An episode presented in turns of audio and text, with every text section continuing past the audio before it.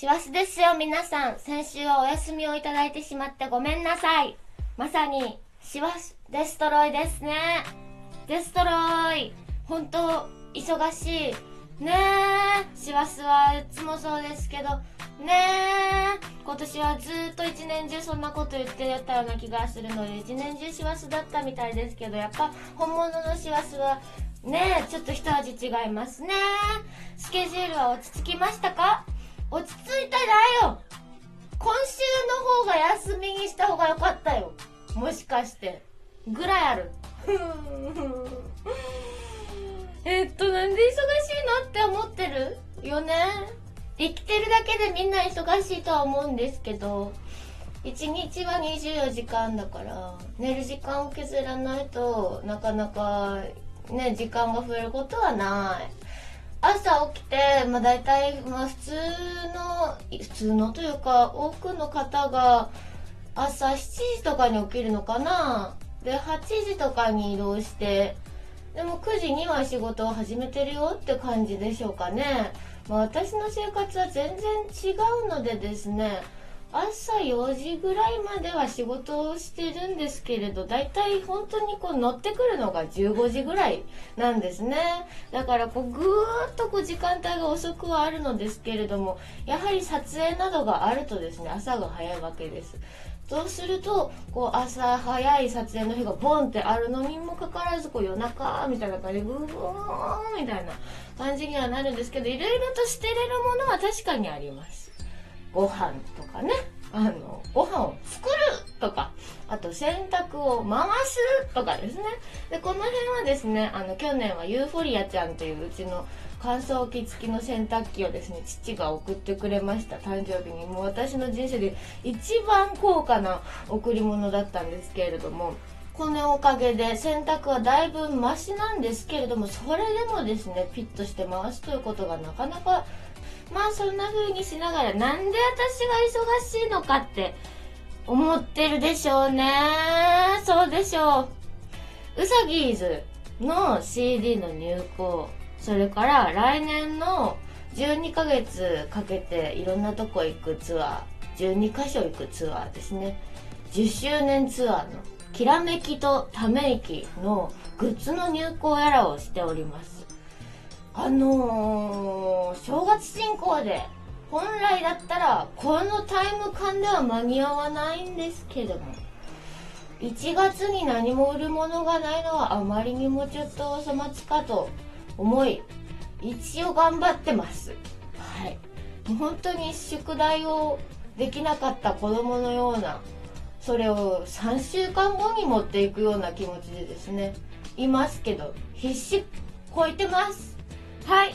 えー、グッズは本来アウトのところをギリギリ無理やりセーフに持っていこうとしているところです。そうなんです。サボってたわけじゃないんですよ。ずーっとやってるんだけど、終わらないのは、なんでだろう上田まりえの朝まで生返事。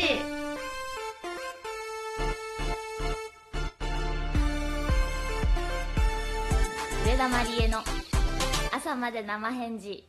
山田エリザベス涼子ちゃんがインスタのストーリーに着物姿をアップしていましたね。はい。私もちょろっとしてみましたよ。見ましたか？ウサギーズのプロモーションビデオというか、ビデオというか、ミュージックビデオというかの撮影をしてきました。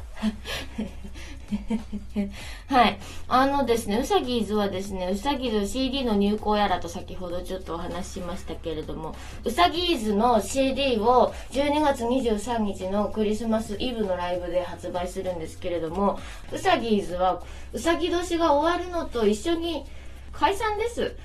バンドとかっていうのはですね、ずっと長く続くことは本当に奇跡だと思うんですけれども、終わりを決めて活動するのも素敵なんじゃないかしらと、そんな悲しいお別れをするぐらいならばね、まあ、うさぎ図はうさぎ年の終わりとともに解散をしますけれども、今回もですね、突然の再結成ではありましたのでですね、まあ、何が起こるかこれから先もわかりません。はい。とにかく、うさぎーズベストっていう CD を発売します。はい。全7曲入りです。7曲収録です。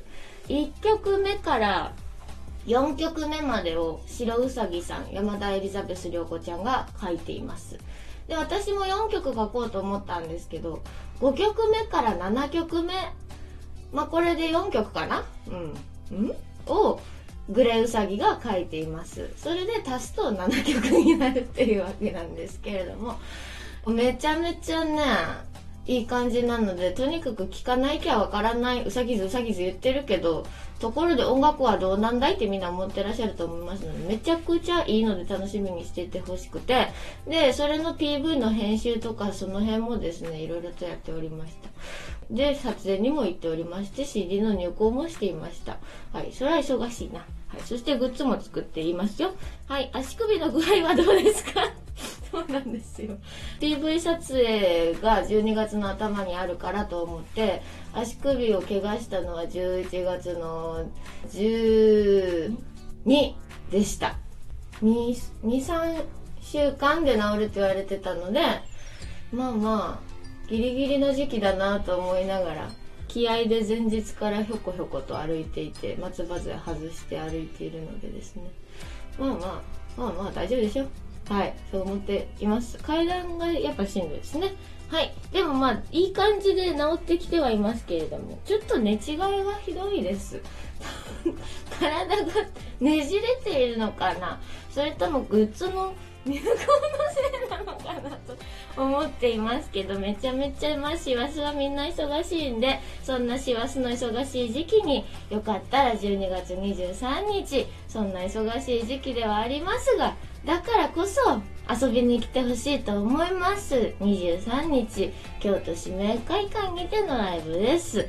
これを逃すとこんなに素晴らしかったユニットなのにもう見られないということになりますからギャンブルのような気持ちかもしれませんけれどもそのギャンブルは必ず勝ちます。ぜひ遊びに来てください。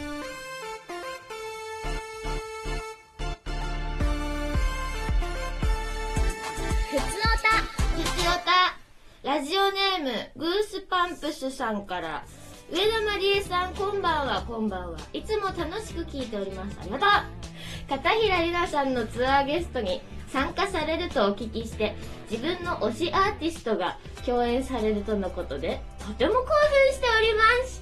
2017年のことですが私は妻子を東京に残し大阪で単身赴任をしていました。10年ぶりの一人暮らしはとても寂しくて辛かったのですが YouTube で上田まりえさんと片平里奈さんの歌を見つけてそれから毎日お二人の歌から元気をもらい乗り切ることができました。マリエ先生の歌歌うツアーサンケイブリーゼや片平さんのゼップナンバーライブに参加できたことでとても救われたのです。単身赴任は1年で終わりましたがお二人と出会えた2017年は私にとって特別な年になりましたそんな恩人アーティスト共演は嬉しい限りですお二人の出会いについて教えていただけるとありがたいです。恩人アーティスト共演。ありがとうございます。単身赴任寂しかったんですね。それだけ、あのー、日常が幸せだったということでしょう。ええー、でも1年で終わってよかったですね。はい。えー、そんな年に出会えたとありがとうございます。片平里菜ちゃんと出会ったのは、おそらく2010、うん、心と体の PV 撮ったぐらいの時期なんです。うん。渋谷デュオです。ジャミロクワイの影のあのペインティングがされてるよね。今もあるのかな。あそこでアーティスト4組ぐらい、女性ばっか。みんな髪の毛が長かった人だった気がしたりする。そんな4組で、片平里奈ちゃんがいて、とてもこう、なんていうのかな。スッとされてて。言葉がね見当たらないな。何ていうの？こう飾飾らない感じっていうか。でもこうスッとこう骨格がパキッとされてて。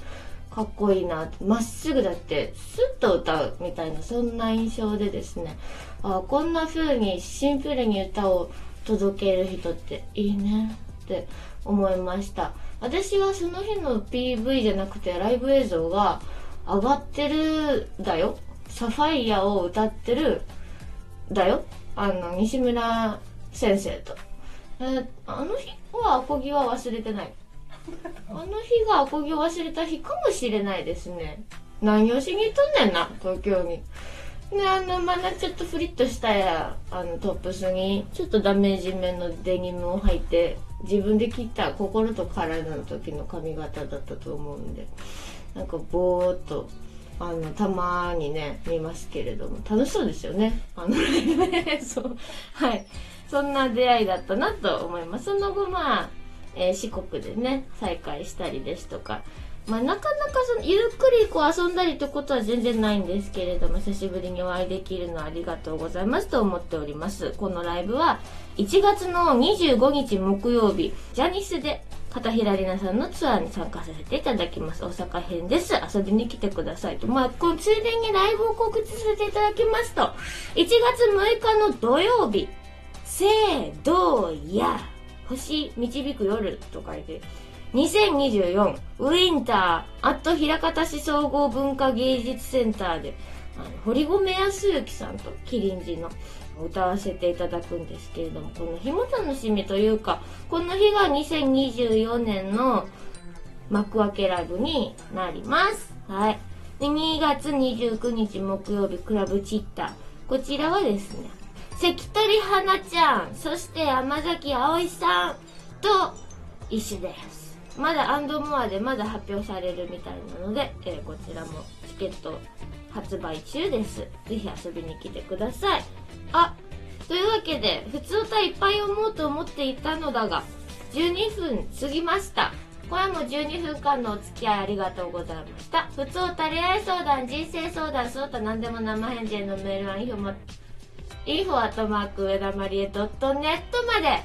皆さんメールいつもありがとう。師走頑張ろうね。おやすみなさい。